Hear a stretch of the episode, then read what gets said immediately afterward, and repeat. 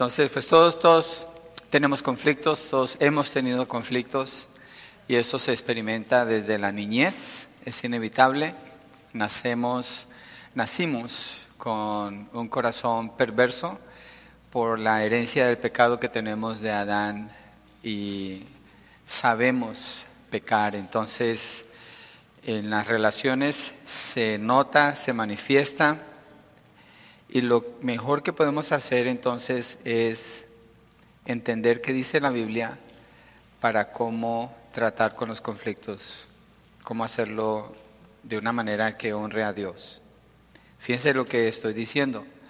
El conflicto no se trata de desaparecer el conflicto, no se trata de correr el conflicto, no se trata de que no haya conflictos. Va a haber conflictos, es inevitable. Más bien es qué hacemos con los conflictos, cómo confrontamos los conflictos. Entonces, vimos la definición del conflicto, es una diferencia en opinión o propósito que frustra los deseos y metas de alguien. Cuando alguien, algo no sale como usted lo espera, entonces se genera un conflicto. Eh, bueno, déjeme lo digo de nuevo, no necesariamente es así. Cuando algo sale como usted no lo espera, el potencial de un conflicto es bien alto. Usted puede evitar el conflicto si actúa bíblicamente. Usted puede entrar en un conflicto que a veces es inevitable, a veces es necesario. ¿sí? el asunto es cómo tratar con eso.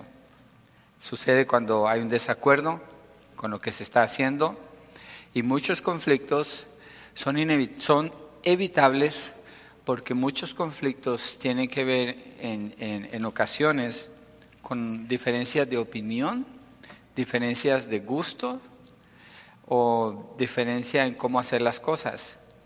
Los esos son evitables y son fáciles de resolver si la persona está madurando en la palabra, son fáciles de resolver. Ahora, si los conflictos tienen que ver con el honor y la gloria a Dios, es diferente. Esos son conflictos que usted los tiene que agarrar, como se dice, agarrar el torlo por los cuernos, de frente.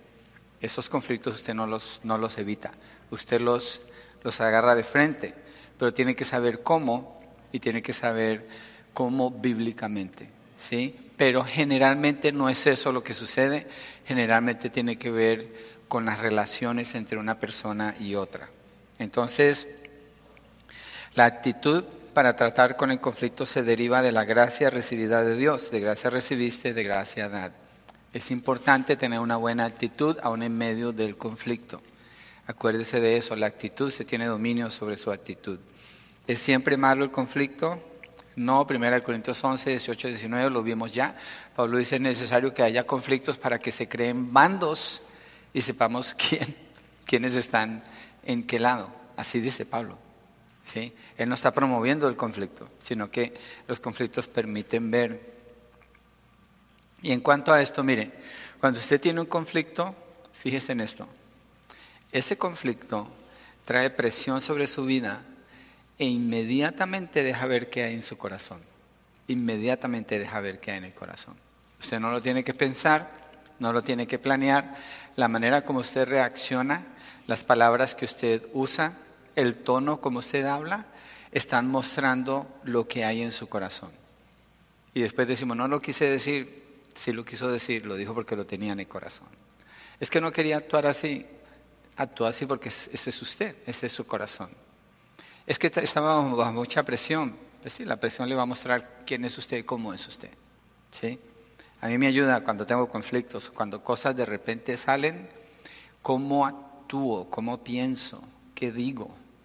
Entonces hay un proceso que uno tiene que estar consciente de él, que nos deja ver dónde está el corazón. Entonces en realidad no es malo el conflicto, es malo si hay maldad, si hay malicia en la manera como se está llevando a cabo, pero en sí los conflictos son inevitables. ¿De dónde vienen? Ya lo vimos, pasiones, la palabra hedonón, en la palabra pasiones, de ahí viene el término hedonismo. El hedonismo en que se basa satisfacer los deseos propios de forma instantánea, donde la persona se pone en el centro eh, y, está, está mostrando apetito por amarse a sí mismo Un corazón que reemplaza la adoración a Dios por la adoración a sus propios deseos. Sus deseos son los que gobiernan y dominan todo. El conflicto muestra adoración a mis propios anhelos y deseos. Entonces, de lo que yo hablo cuando estoy en medio de un conflicto, y yo tengo que ver con el conflicto, ¿de quién es que más hablo? De mí. El yo va a estar allí de una manera muy abundante. Eso es lo que veíamos la semana pasada. Entonces, em, es importante también escucharse a sí mismo. Cuando usted habla, trate de, trate de escuchar. Nadie lo puede juzgar a usted tanto como usted mismo. Pablo dice eso en 1 Corintios 11, antes de tomar la cena del Señor. Si nos juzgáramos a nosotros mismos, no seríamos juzgados, así dice. Entonces, usted trate de escucharse. ¿Cuáles son las palabras que usted más usa? ¿De qué es lo que usted más habla cuando usted habla? ¿Qué es? Y eso le deja ver cuál es el centro de su vida, de su corazón. Y si, si usted es el centro, si yo soy el centro, el conflicto está, es, es una chispa nada más esperando. Sí, vamos a llegar allí. Vamos a llegar allí, sí. Esa es una postura de evitar el conflicto. Inclusive en esa postura se puede llegar al homicidio. Entonces tenemos que revisar eso. Estoy hablando del homicidio en el corazón. Sí, porque a veces ojalá esa persona no llegara, ojalá esa persona no viniera. Tenemos que lidiar con esos pensamientos porque son homicidios, el Señor lo llama homicidio.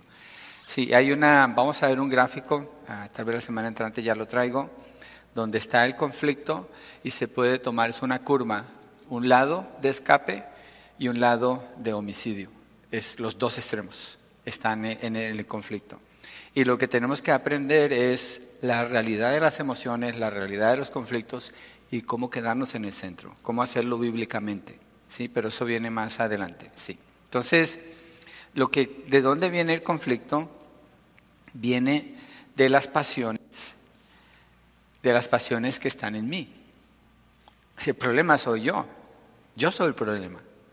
Cuando tengo un conflicto, yo tengo que pensar primero en mí, porque si pienso que la otra persona es el problema, estoy nada más eh, exaltando más el problema, haciéndolo más difícil y no hallando una solución. ¿Por qué permite Dios el conflicto? Todos estos repasos, esto lo, lo habíamos visto ya. Porque puede ser glorificado en medio de los conflictos. ¿Cómo glorificamos a Dios en medio del conflicto? Un ejemplo de un conflicto donde Dios es glorificado la historia de José en el libro de Génesis.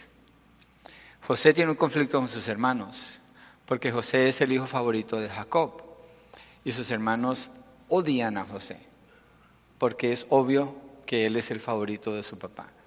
Cuando el papá lo envía a revisar qué está pasando con ellos, qué es lo que ellos hacen. Y ahí vimos, eh, referente a la pregunta de la hermana Imelda, ellos quieren matarlo, ellos quieren recurrir al homicidio. ¿Por qué? pues eso les acaba con el problema, aparentemente. ¿Sí? Y es lo que ellos tratan de hacer.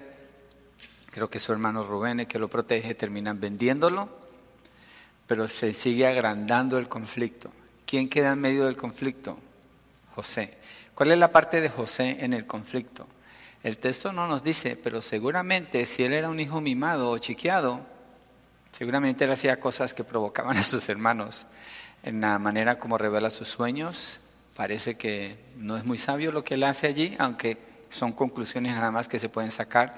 El caso es que José está en medio de un conflicto que lo termina separando de sus papás, de sus hermanos, de su pueblo, de su idioma, de su tierra, de sus tradiciones, de su comida, de todo. Y queda como un esclavo. ¿Cómo empieza a lidiar José con el conflicto? Buscando honrar a Dios. Esa es la característica de él. José busca honrar a Dios cuando tiene el conflicto. Y vemos lo que Dios hace a través de su vida. Entonces Dios puede ser glorificado. Y el libro de Génesis capítulo 50 termina así. Ustedes intentaron algo para mal contra mí, pero Dios lo usó para salvar a mucha gente. Entonces Él entendió la soberanía de Dios. Esto es algo clave. Dios es soberano en medio del conflicto. Dios no está fuera del conflicto. Él es soberano, Él lo está permitiendo por alguna razón. Entonces el conflicto lo puede glorificar como lo hacemos confiando en Dios. Salmo 37, versos 5 al 6. Esto es repaso, por eso voy un poquito rápido, que quiero llegar a otras partes hoy. Salmo 37, versos 5 al 6. Eh, usualmente pongo el texto en la pantalla, pero quiero que usen sus Biblias. Hay una, iglesia, ah, una persona visitó y le dijo, ¿por qué no usas Biblia?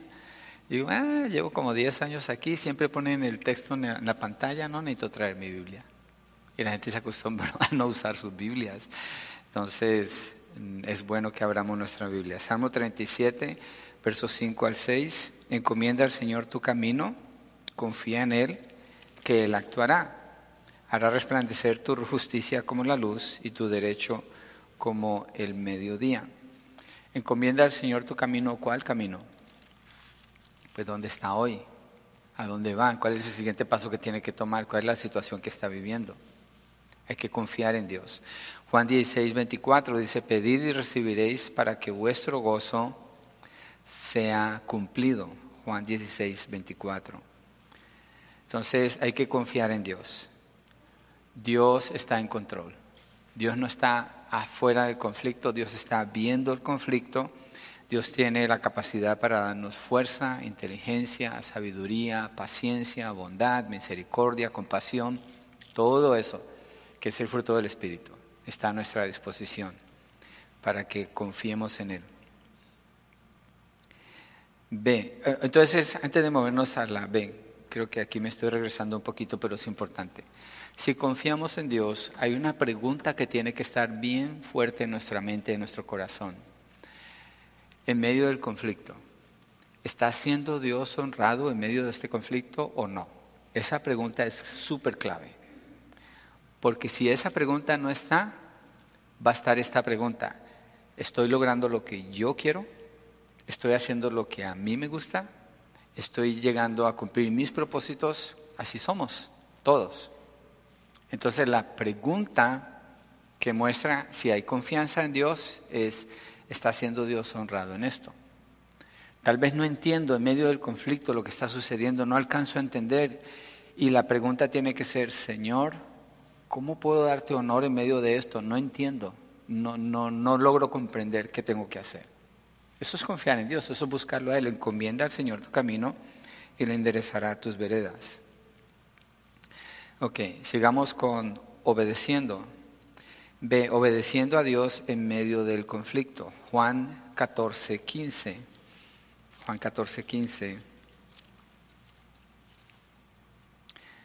Señor Jesucristo dice, bueno, es Juan el que escribe lo que el Señor dice, si ustedes me aman, guardarán mis mandamientos. Entonces, eh, si ustedes me aman, guardarán mis mandamientos, digamos que José Luis, ¿me da permiso de usarlo como ejemplo? No me maltrata al final. Pero digamos que José Luis y yo tengamos un conflicto. ¿Cuáles son los mandamientos que vienen a mi mente? Dice, si, obviamente me voy a poner yo como el, el, bueno en la película, pero no necesariamente es así, digamos, sí. Si yo tengo que reprender a José Luis por algo, ¿cómo lo debo de hacer? ¿Cómo? Como a un padre. Tengo que tratarlo como a un padre porque Él es mayor que yo. Él es mayor que yo. Si yo estoy sentado en mi oficina y José Luis entra, inmediatamente yo me pongo de pie porque Él es mayor que yo. Yo debo mostrarle respeto y honor a Él. La palabra me indica eso. Entonces, hay patrones que Dios me da en la palabra que establecen cómo tener una buena relación. Ahora, si Él me tiene que reprender a mí y Él obedece al Señor, ¿cómo lo debe de hacer? ¿Como un hijo o como un hermano menor? Entonces siempre está ese elemento de amor, de aprecio y de honor. En medio del conflicto, acuérdense de esto, el conflicto no nos da derecho para pecar. El conflicto no nos da derecho para desobedecer al Señor. En ninguna manera. No importa lo que esté sucediendo, en ninguna manera. No nos da derecho. Yo una vez regañé a una persona que venía aquí a la iglesia porque empezó a llamar a los miembros de la iglesia hablando mal de mí. Y los miembros me dijeron lo que estaba pasando.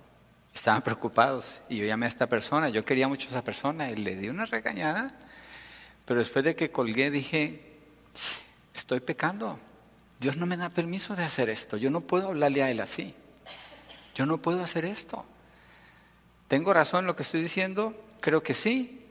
¿Estoy honrando a Dios? No. ¿Hice algo bueno? No. Pequé, aunque yo piense que esté en lo correcto. Tomé el teléfono y llamé a esa persona otra vez. Y le dije, mira, quiero pedirte perdón, estoy mal. Dios no me da permiso para que te hable así. Es, yo no puedo hablarte así, quiero pedirte perdón. Ahora quiero hablar del asunto que estábamos hablando, pero no en este tono. Dios no me da permiso. Entonces, Obedecer a Dios indica hacer como Él dice que nos tratemos unos a otros. La semana antepasada aprendimos que nos damos preferencia y mostramos honor en el trato unos con otros. ¿Y dónde comienza eso? En casa. En casa. Desde casa comenzamos. Y aquí en la iglesia lo mostramos, en el trabajo lo mostramos, en la calle lo mostramos, en lo que sea necesitamos obedecer a Dios, guardar sus mandamientos. Y acordémonos, ser agredidos no es excusa para responder pecando. No tenemos ese permiso de parte del Señor. Y la pregunta personal es esta, ¿por qué voy a provocar al Señor contra mí? ¿Por qué lo voy a provocar a Él? Esa es una pregunta muy válida. ¿Por qué provocar al Señor? O si hay un conflicto y la manera como se está tratando el conflicto no es edificante, no glorifica al Señor y usted no puede hacer nada, ¿por qué se va a quedar allí? Mejor se voltea y se va. Espera otra ocasión, no se trata de huir del conflicto, es que si el conflicto no se puede, no se puede hablar porque nomás aumenta, usted se sale, usted no se queda allí. No es parte de eso. ¿Por qué va a ser parte de provocar al Señor? ¿Por qué vamos a provocar al Señor? Tenemos que obedecerlo a Él confiar en Él. Mire Romanos 12, 14 al 16, el texto que acabo de mencionar. Este no lo sabemos, bueno, no vamos a saber de memoria porque esa es la predicación que sigue la semana entrante, si Dios lo permite. Bendigan a los que los persiguen, bendigan y no maldigan. Una pausa allí. Esto es obedecer al Señor. Esto es obedecer al Señor, ¿cierto? Yo tengo situaciones con mi esposa, voy a aprovechar que no está aquí, tiene la puerta cerrada, pero hay situaciones en que ella no me cae bien a mí, ni yo le caigo bien a ella. No nos caemos bien, es la verdad. Y a todos nos pasa, a todos nos pasa, en los matrimonios o a veces con amigos, pero eso no me da derecho para que yo vaya a abusar de mi esposa con palabras, con expresiones, con sarcasmo o con alguna actitud que la pueda herir a ella. ¿Por qué? El Señor me ordena que yo ame a mi esposa como Cristo amó a la iglesia. ¿Cierto? Entonces yo tengo que quedarme desde allí obedeciendo al Señor. ¿Por qué lo dije después de que leí este texto? Mire, bendigan a los que los persiguen, bendigan y no maldigan. Piensen en eso, una persona que lo está persiguiendo a usted. Esa persona le quiere golpear, le quiere dañar. Es una persona malvada, no tiene razón para hacer eso. Pero esa persona le persigue. Dios dice, bendice a ese. Ahora compárelo con su cónyuge, con su amigo, con su hijo. Cuando los padres tenemos problemas con nuestros hijos se ponen tensos, bien tenso el asunto. No tenemos derecho a tratarlos Dios nos ordena que al enemigo lo bendigamos, que le hagamos bien. ¿Cuánto más a nuestra propia familia? El requisito es mucho más alto allí para mostrar amor, bondad, honor, respeto, aunque las cosas estén todas al revés. Lo que el Señor demanda de nosotros para confrontar un conflicto es que confiemos en Él, que no dejemos de obedecerlo. Y su palabra claramente nos dice cómo tratar a nuestro prójimo. Entonces, bendigan a los que los persiguen, bendigan y no maldigan, gócese con los que se gozan y lloren con los que lloran. Tengan el mismo sentir unos con otros, no sean altivos en su pensar, sino condescendiendo con los humildes, no sean sabios en su propia opinión. Aquí dice mucho el texto, lo voy a dejar para la predicación porque es, es rico lo que dice aquí. y necesitamos conocerlo y vivir de acuerdo a esto nos va a ayudar mucho para cómo confrontar conflictos. Entonces, piensen en esto. Esposo, en su conflicto en el hogar. ¿Qué es lo que Dios pide de usted? Ame a su esposa. ¿Cómo? Como Cristo amó a su iglesia. ¿Cómo amó Cristo a su iglesia? Entregó su vida por ella, murió por ella. ¡Wow! Ese es el estándar del amor del esposo. Usted tiene un conflicto en su matrimonio. Usted no deja este estándar. Sus palabras, aunque haya un conflicto, tienen que ser de amor. Sus acciones, aunque haya un conflicto, tienen que ser de una disposición aún de morir por ella. Ahora miremos el otro lado, esposas. Usted tiene un conflicto con su esposo y ustedes dirán, ay, pero es que usted no sabe cómo es este hombre y bueno, eso no importa. Dios dice, respete a su marido. Entonces usted no puede subir el tono de su voz con su marido, no puede. Dios dice que no. Cada vez que usted lo hace está pecando contra el Señor. Dice que sea sumisa a su esposo. Si usted se va a parar al tú por tú y le va a decir qué es lo que él tiene que hacer, usted está completamente negando todo lo que Dios le dijo que usted hiciera. Usted deja de ser una mujer, mire, usted pierde su atractivo, pierde su belleza, pierde su dignidad. Igual el hombre. Dios nos ha designado a cada uno un lugar donde, desde donde funcionamos. Y cuando hay un conflicto, no podemos tomarnos la libertad de abandonar ese lugar. No podemos. Porque abandonar ese lugar y pensar que el conflicto nos da libertad de hacerlo es negar al Señor, es resistirnos a Él, es provocar la ira del Señor contra nosotros. No podemos hacer eso. Y de paso estamos causando un problema mayor hiriendo a una persona que deberíamos estar protegiendo o de quien deberíamos estar recibiendo respeto. Entonces, el que sea más maduro, esto es lo que hace. Para la situación y sabes que no puedo moverme en este contexto porque vamos a deshonrar al Señor y se sale y espera. No está huyendo del conflicto, está evitando que Dios sea deshonrado más allí y provocando al Señor contra él o contra ella o contra su casa. Entonces, no abandone el lugar que Dios, donde Dios le puso. No se salga de ahí, no deje que el diablo le gane eso.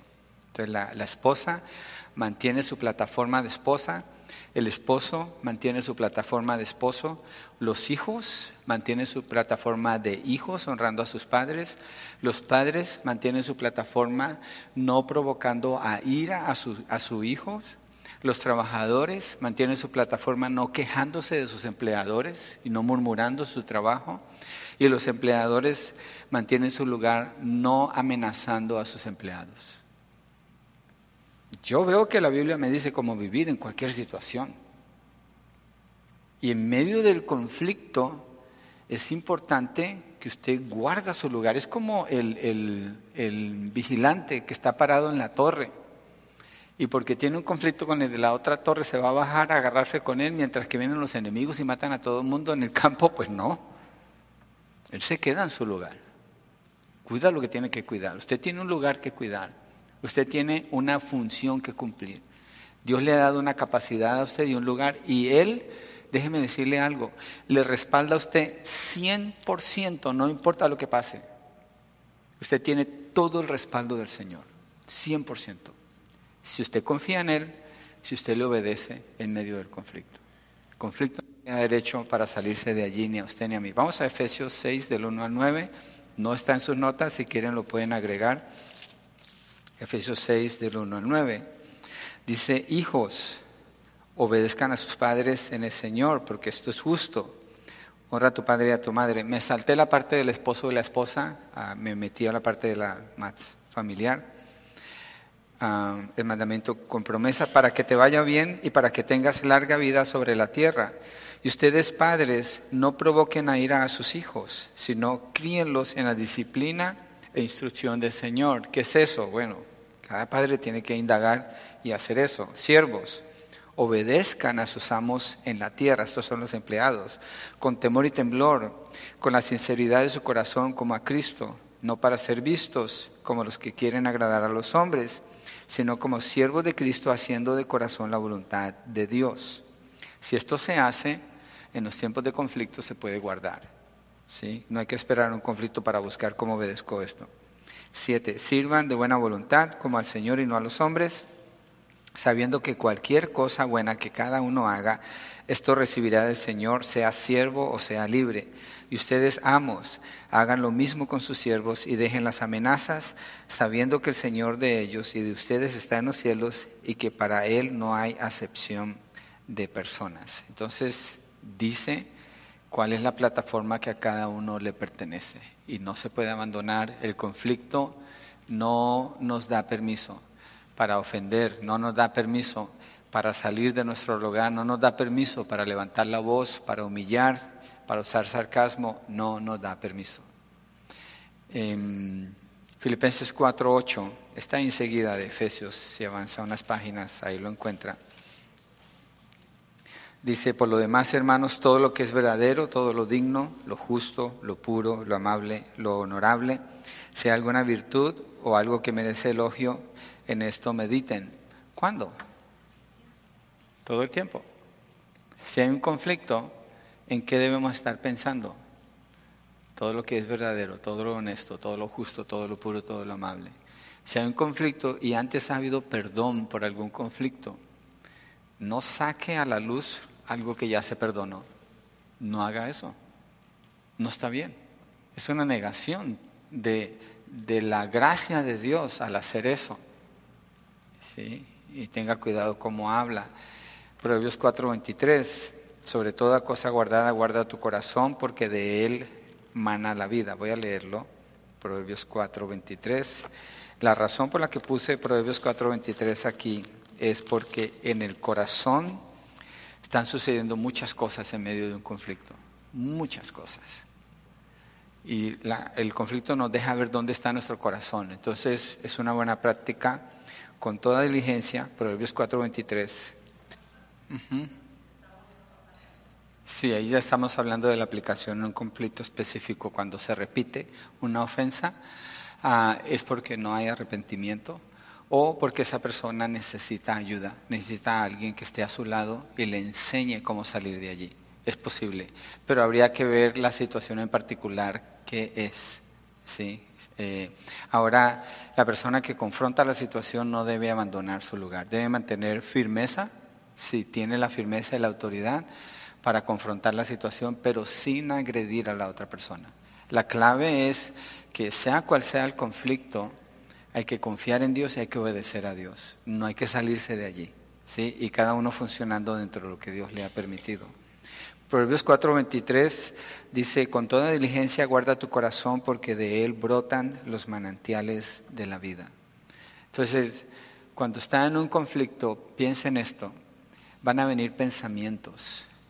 Y si hay un pensamiento de odio o de menosprecio en su corazón, usted tiene que luchar contra eso, no lo puede dejar allí, no puede, no puede.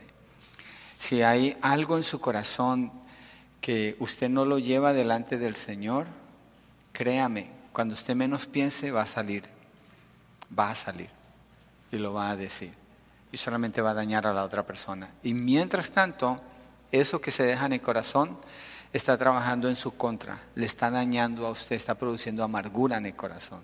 Entonces, en medio del conflicto, guarde el corazón. ¿Qué piensa usted de la otra persona? ¿Cómo piensa de la otra persona? Tiene que tener muchísimo cuidado, mucha cautela, guardar siempre el corazón. Sí, eso el Señor no lo ordena. Ok, vamos a dejar hasta allí.